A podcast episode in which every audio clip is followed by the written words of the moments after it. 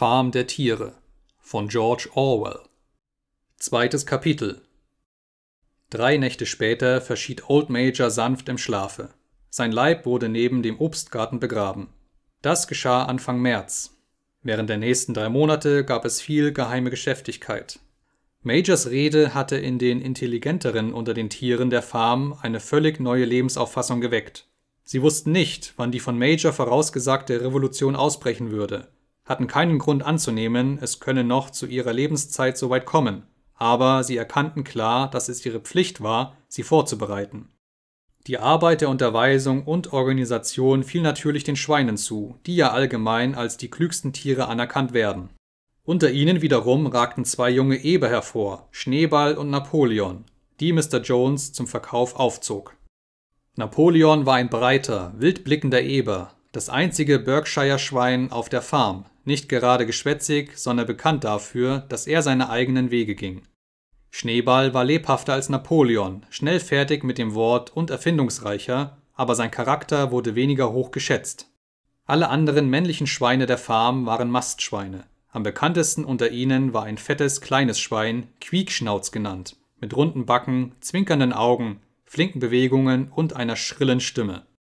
Er war ein glänzender Redner, und wenn er eine schwierige Frage erörterte, hatte er eine Art, von einer Seite zur anderen zu hüpfen und den Schwanz hin und her zu schwingen, die etwas ungemein Überzeugendes hatte. Die anderen sagten von Quiekschnauz, er könne schwarz zu weiß machen. Diese drei hatten Old Majors Lehre zu einem Denksystem ausgearbeitet, dem sie den Namen Animalismus gaben. Mehrere Nächte in der Woche, wenn Mr. Jones bereits schlief, hielten sie in der Scheune geheime Versammlungen ab und setzten den anderen die Prinzipien des Animalismus auseinander. Anfangs stießen sie auf viel Dummheit und Gleichgültigkeit. Einige der Tiere sprachen von einer Pflicht der Treue zu Mr. Jones, den sie als Herrn bezeichneten, oder machten primitive Bemerkungen wie etwa Mr. Jones ernährt uns, wenn er fort wäre, würden wir verhungern. Andere wiederum stellten Fragen wie Was sollen wir uns darum scheren, was geschieht, wenn wir einmal tot sind? Oder wenn es doch in jedem Fall zur Revolution kommt, was macht es für einen Unterschied aus, ob wir dafür arbeiten oder nicht? Und die Schweine hatten es sehr schwer, ihnen begreiflich zu machen, dass dies dem Geist des Animalismus zuwiderlief. Die dümmsten aller Fragen aber stellte Molly, die weiße Stute. Zuerst fragte sie Schneeball, wird es nach der Revolution noch Zucker geben? Nein, sagte Schneeball fest. Wir besitzen nicht die Mittel, um auf dieser Farm Zucker zu produzieren. Überdies brauchst du gar keinen Zucker. Du wirst so viel Hafer und Heu haben, wie du dir nur wünschen kannst. Und werde ich Bänder in der Mähne tragen dürfen? fragte Molly. Kameradin, sagte Schneeball, diese Bänder, an denen du so hängst, sind das Merkmal der Knechtschaft. Kannst du denn nicht begreifen, dass Freiheit mehr wert ist als Bänder?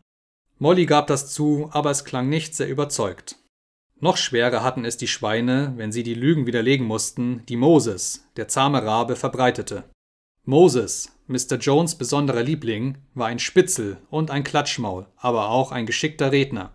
Er behauptete, er wisse von einem geheimnisvollen Land, Candice-Zuckerberg genannt, wohin alle Tiere nach ihrem Tod eingingen. Es liege irgendwo himmelwärts, gleich hinter den Wolken, sagte Moses.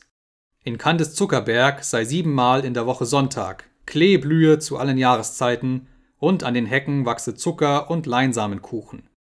Die Tiere hassten Moses, weil er verklatscht war und nicht arbeitete, aber einige unter ihnen glaubten doch an Candice Zuckerberg. Und die Schweine hatten alle Mühe, um sie davon zu überzeugen, dass ein solches Land überhaupt nicht vorhanden sei. Ihre treuesten Jünger waren die beiden Wagenpferde Boxer und Clover. Diese zwei hatten große Schwierigkeiten, wenn es galt, selbstständig zu denken. Doch da sie nun einmal die Schweine als Lehre angenommen hatten, so schluckten sie alles, was man sie lehrte, und gaben es den anderen Tieren mit den simpelsten Argumenten weiter. Unermüdlich nahmen sie an den geheimen Versammlungen in der Scheune teil, und sie waren es, die beim Absingen von Tiere von England, womit jede Zusammenkunft endete, die führenden Stimmen sangen. Wie nun die Dinge sich entwickelten, siegte die Revolution viel früher und viel müheloser, als irgendjemand erwartet hätte. In den vergangenen Jahren war Mr. Jones wohl ein harter Herr, aber immerhin ein tüchtiger Farmer gewesen. Doch in der letzten Zeit waren schlimme Tage über ihn gekommen. Es entmutigte ihn, dass er bei einem Prozess Geld verloren hatte, und da begann er denn, weit mehr zu trinken, als ihm gut tat. Manchmal lungerte er ganze Tage müßig in seinem Lehnstuhl in der Küche, las die Zeitung, trank und fütterte hin und wieder Moses mit Brotkrusten, die er in Bier getaucht hatte. Seine Leute waren träge und unehrlich, die Felder standen voll Unkraut, die Gebäude bedurften des Dachdeckers, die Hecken waren vernachlässigt und die Tiere bekamen nicht genug Futter. Der Juni kam und das Gras war schnittreif. Am Vorabend des Johannistages, der auf einen Samstag fiel, ging Mr. Jones nach Willington und betrank sich im Roten Löwen derart, dass er erst Sonntagmittag heimkam. Die Leute hatten morgens die Kühe gemolken und waren dann auf die Kaninchenjagd gegangen, ohne sich darum zu kümmern, wer die Tiere füttern sollte. Als Mr. Jones nach Hause kam, legte er sich unverzüglich, die Weltnachrichten vor dem Gesicht, auf das Sofa im Wohnzimmer, und als es Abend wurde, hatten die Tiere noch immer kein Futter erhalten. Endlich konnten sie das nicht länger ertragen. Eine der Kühe erbrach mit ihren Hörnern die Türe der Futterkammer, und die Tiere machten sich über die Behälter her. In diesem Augenblick erwachte Mr. Jones. Im nächsten war er mit seinen vier Knechten bereits, Peitschen in den Händen, in der Futterkammer, und sie schlugen nach allen Seiten drauf los. Das aber war mehr, als die hungrigen Tiere ertragen konnten. Einmütig stürzten sie sich, obgleich nichts dergleichen geplant worden war, auf ihre Peiniger. Plötzlich wurden Jones und seine Knechte von allen Seiten geschlagen und gestoßen. Sie verloren völlig die Herrschaft über die Lage. Sie hatten noch nie gesehen, dass Tiere sich so benommen hätten, und dieser plötzliche Aufruhr von Geschöpfen, die sie, ganz nach ihren Launen, zu prügeln und zu quälen pflegten, brachte sie völlig um den Verstand. Nach wenigen Minuten gaben sie den Versuch einer Verteidigung auf und liefen davon. Eine weitere Minute später flüchteten sie, alle fünf, über den Karrenweg auf die Hauptstraße zu, und die Tiere verfolgten sie triumphierend. Mrs. Jones blickte aus ihrem Schlafzimmerfenster, sah, was sich begab, packte rasch ein paar Habseligkeiten in einen Reisesack und schlüpfte auf einem anderen Wege aus der Farm. Moses sprang von seiner Stange und flatterte, laut krächzend, hinter ihr her. Unterdessen hatten die Tiere Jones und seine Leute bis zur Straße gejagt und schlugen die fünffach verriegelte Zauntür hinter ihnen zu. Und so war, fast bevor sie noch wussten, was sich ereignete, die Revolution gelungen. Jones war verjagt und die Herrenfarm gehörte ihnen. Zunächst vermochten die Tiere kaum an ihr Glück zu glauben. Ihre erste Tat war, gemeinsam rund um die Grenzen der Farm zu galoppieren, als wollten sie sich davon überzeugen, dass kein menschliches Wesen mehr verborgen sei. Dann aber eilten sie zu den Farmgebäuden zurück, um die letzten Spuren von Jones verhasster Herrschaft auszutilgen. Die Geschirrkammer am Ende der Stelle wurde aufgebrochen. Die Gebisse, die Nasenringe, die Hundeketten, die grausamen Messer, mit denen Mr. Jones die Schweine und Lämmer zu kastrieren pflegte, das alles flog in den Brunnen. Die Zügel, die Halfter, die Scheuklappen, die entehrenden Futterbeutel wurden in das Feuer gezerrt, das im Hofe brannte. Den Peitschen geschah das Gleiche. Alle Tiere hüpften vor Freude, als sie die Peitschen in Flammen aufgehen sahen. Schneeball warf auch die Bänder ins Feuer, mit denen Mähnen und Schwänze der Pferde an Markttagen gewöhnlich geputzt worden waren. Bänder, sagte er, sollten als Kleidungsstücke erklärt werden, die ein Merkmal des Menschen sind. Alle Tiere müssen nackt sein.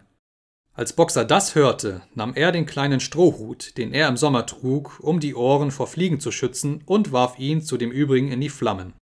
In kürzester Zeit hatten die Tiere alles und jedes zerstört, was sie an Mr. Jones erinnern konnte. Napoleon führte sie dann zurück zur Futterkammer und teilte jedem eine doppelte Ration zu. Jeder Hund bekam zwei Stück Hundekuchen. Nun sangen sie schließlich noch siebenmal hintereinander Tiere von England, und dann legten sie sich zur Ruhe und schliefen, wie sie nie vorher geschlafen hatten. Doch beim Morgengrauen erwachten sie, wie gewöhnlich, erinnerten sich plötzlich der ruhmreichen Begebenheit und liefen, alle miteinander, hinaus auf die Weide. Ein kurzes Stückchen Weg hinter der Weide war eine kleine Erhöhung, von der man fast den ganzen Besitz überblicken konnte. Dorthin eilten die Tiere und schauten im klaren Morgenlicht rings um sich. Ja, es gehörte ihnen. Alles, was sie erblicken konnten, war ihr eigen. In ihrer Begeisterung über diesen Gedanken tollten sie umher, wirbelten in großen Sprüngen durch die Luft. Sie rollten sich im Tau, sie rissen sich ein Maul voll von dem süßen Sommergras aus dem Boden, sie scharten Klumpen schwarzer Erde hervor und rochen ihren würzigen Duft.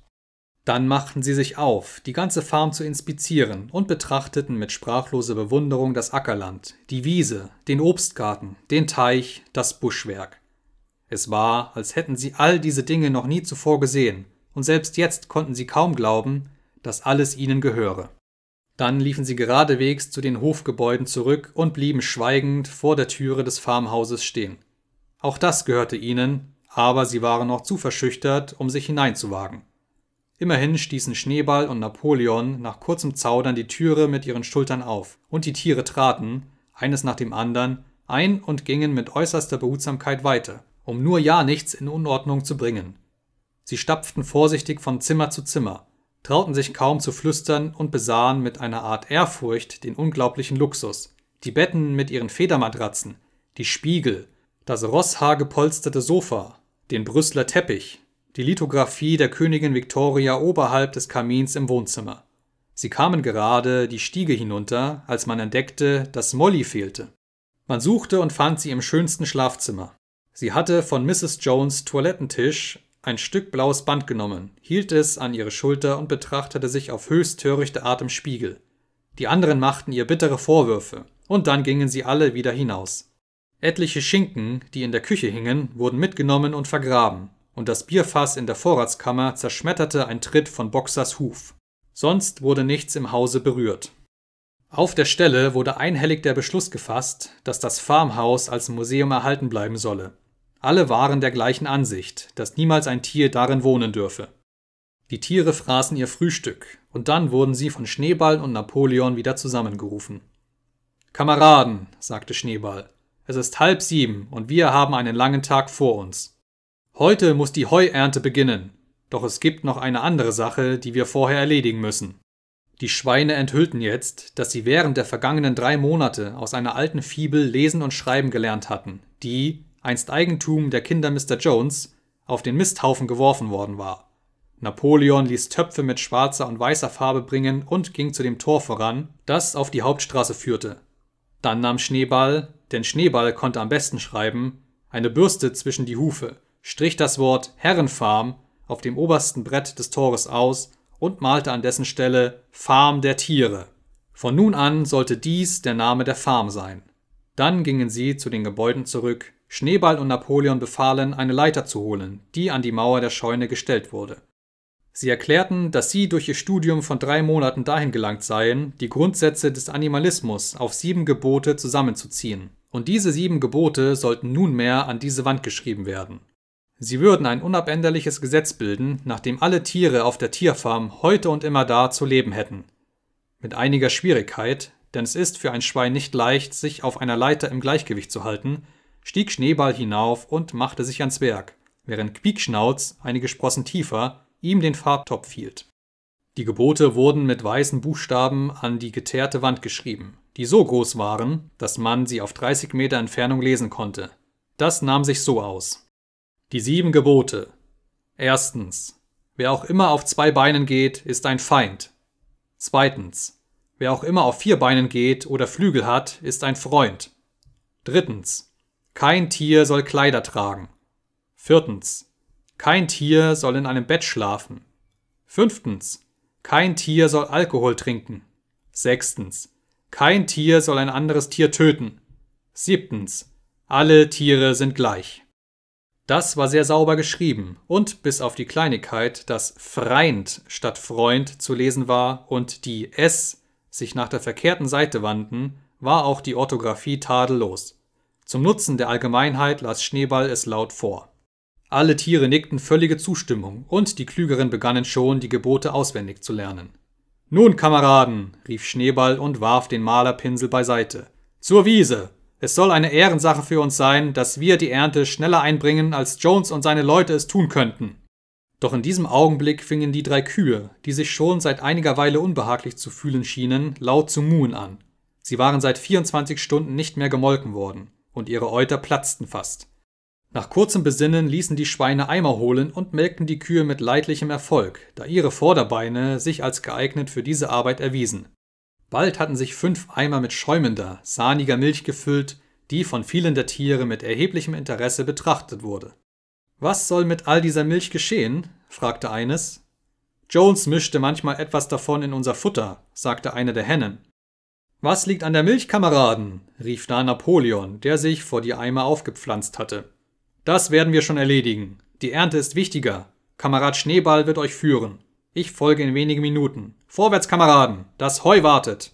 So zogen die Tiere in Scharen zur Wiese hin, um mit der Ernte zu beginnen, und als sie abends zurückkamen, bemerkte man, dass die Milch verschwunden war.